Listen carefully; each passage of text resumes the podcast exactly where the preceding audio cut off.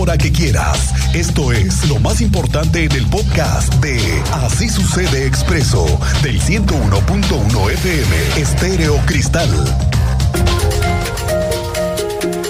Bueno, tenemos desde ayer una noticia que sigue su curso. Se trata de cuatro familias que fueron víctimas al final, de solamente fueron cuatro, fueron víctimas luego de que salieran de la graduación de una secundaria el pasado fin de semana. Andaban en una graduación, llegaron temprano, entregaron las llaves al ballet parking, un personal vestido de negro con un talonario de estos que te quedas tú un ticket. Sí, señor. Otro se queda el ballet.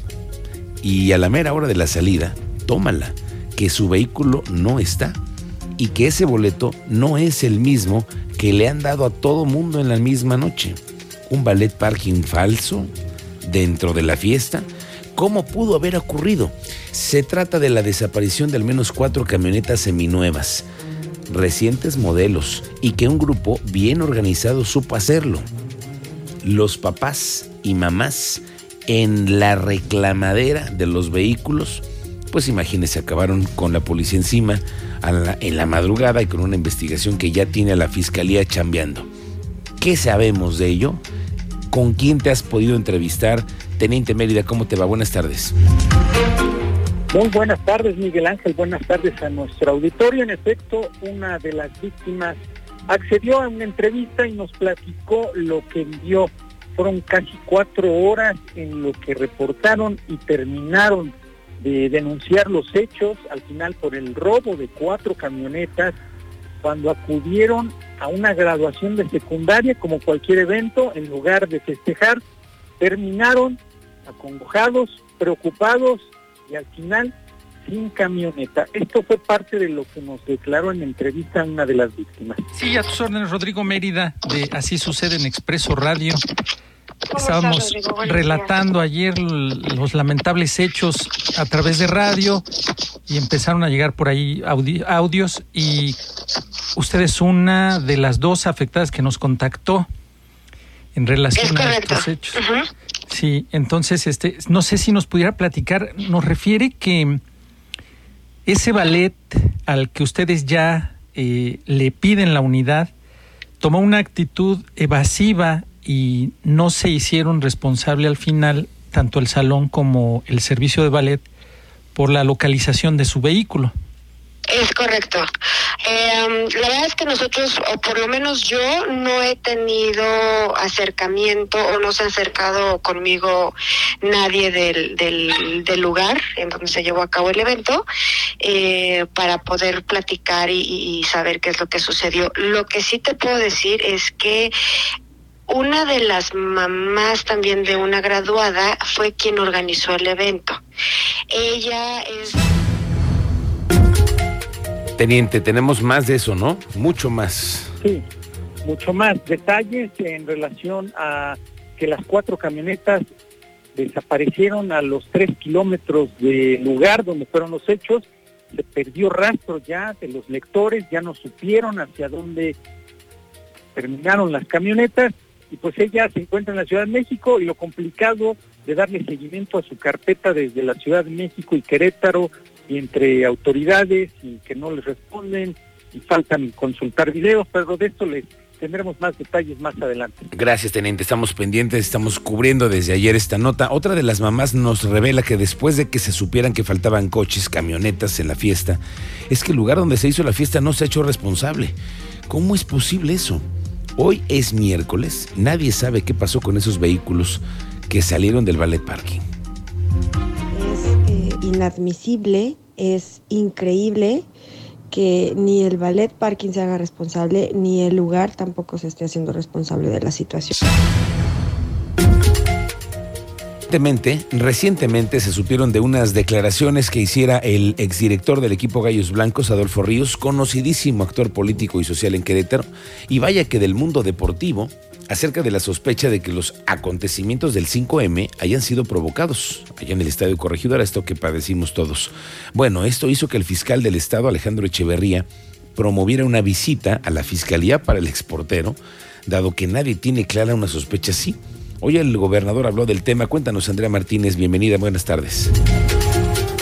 ¿Qué tal Miguel Ángel? Muy buenas tardes y también a toda la audiencia. Pues así es, el día de ayer Adolfo Ríos, exdirector deportivo de Gallos Blancos, ya acudió a declarar ante la Fiscalía General del Estado. Así lo reveló el gobernador Mauricio Curi González. Esto luego, bueno, pues de que tras las declaraciones que hizo Adolfo eh, Ríos respecto a que fueron planeados los hechos de violencia que se registraron el pasado 5 de marzo en el Estadio Corregidora, bueno, pues fue llamado por este órgano autónomo. Y bueno, en ese sentido el gobernador precisó que Adolfo Ríos ya se presentó como testigo para informar si tenía algún dato diferente que confirmara que pues los hechos del 5M fueron causados. Escuchemos, bueno, pues esta información que nos compartía el día de hoy el gobernador de Querétaro. Lo más fácil sería echar la culpa de que estuvo planeado y que hubo algo. Pues desgraciadamente no. Desgraciadamente no, porque fue la pérdida de valores, una bola de inadaptados y hicieron quedar muy mal a Querétaro. Pero, y lo que es lo que yo, todos los datos que yo tengo. Ya Adolfo Ríos ayer fue a, ya se presentó como testigo para ver si tenía algún dato que le dijera que ya que había sido un tema que haya sido ya, que haya sido pues, causado por alguien. La verdad es que, pues no, o sea, no hubo muertos, fue una riña entre dos barras donde hicieron, donde gracias a Dios no hubo muertos y donde yo, este, desde un inicio se dijo la verdad, salimos con lo que estaba sucediendo ya si Adolfo Ríos tiene alguna información, el día de ayer ya estuvo platicando con la fiscalía, si tiene alguna información diferente que nos pueda pensar que hay algo, para estar la...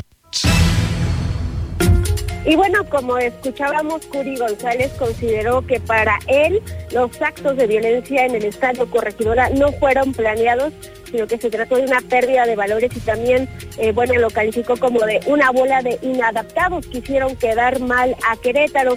Asimismo, bueno, reiteró que fue una pelea entre dos barras del fútbol en la que afortunadamente no hubo aficionados fallecidos y donde desde un inicio el gobierno siempre habló con la verdad. Finalmente, bueno, también el mandatario estatal pues hizo un llamado a tener cuidado con lo que se dice, ya que en un momento tan complicado como fue los hechos del 5M, bueno, pues dijo, se necesita información veraz no mal interpretaciones. Esta fue la información, Miguel Ángel. Gracias, Andrea. Estamos pendientes. Sí, un mal paso ahí que se dio en una declaración, yo creo que de esas, como se llaman por los especialistas, desafortunadas. Pero bueno, va teniendo su cauce.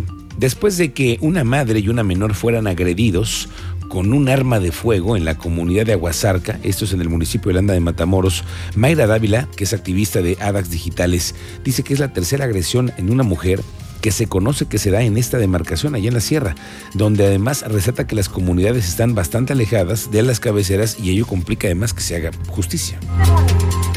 Ya tiene, por ejemplo, de nuestra compañera Rosabelina, que fue asesinada por violencia digital, también era de ese municipio.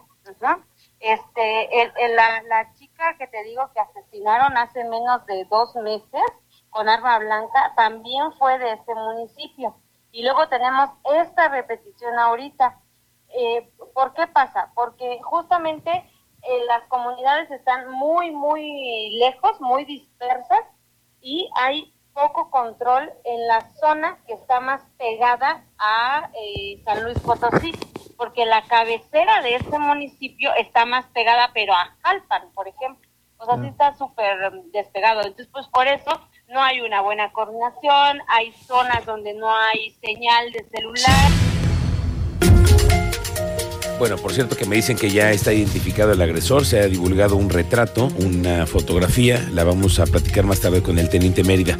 Le recuerdo que la secretaria de gobierno, Guadalupe Murguía, está confirmando que impugnaron un amparo que le fue concedido a un ciudadano en contra del reemplacamiento, alguien que dijo de plano yo no voy a pagarlo se presentaron 128 amparos, de los cuales solamente uno fue concedido y este actualmente se encuentra en una revisión ante el tribunal colegiado. Dice Lupita Murguía que ese amparo concedido, el ciudadano solo solicitó que se le reduzca el costo que implica actualmente el reemplacado, que es, por cierto, que se acaba ya el descuento este fin de semana. Se presentaron un número importante, no tuvieron procedencia en este caso, el juez sí se lo concedió y estaremos a lo que eh, finalmente se resuelva después de que se eh, revise esta resolución, porque si el jurídico y la Secretaría de Finanzas este, eh, apelarán esta resolución.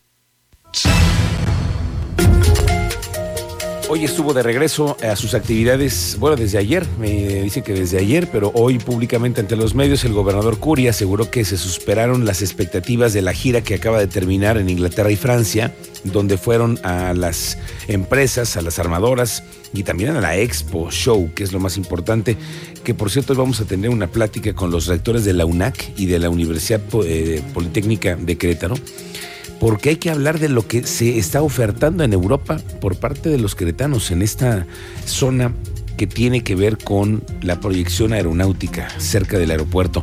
El gobernador habló de los términos en que terminó la gira.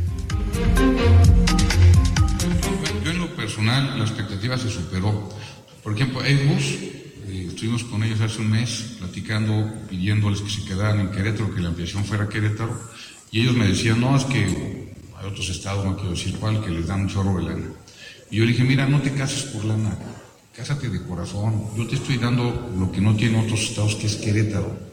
Y, es, entonces pues, estábamos como, pues, como a la expectativa si se iba a otro lado o no, y si cerramos que se quedara en Querétaro. Por ejemplo, Michelin, la parte que vi de Michelin, de los planes que tiene Michelin, a mí me gustó muchísimo y eso pues, es, la postventa y seguimos trabajando con ellos. El cierre de Tecox fue buenísimo. Lo de G, que está con el vicepresidente de operaciones a nivel mundial y que vean a Querétaro como un lugar tecnológico, creo que me, llama, me llamó mucho la atención.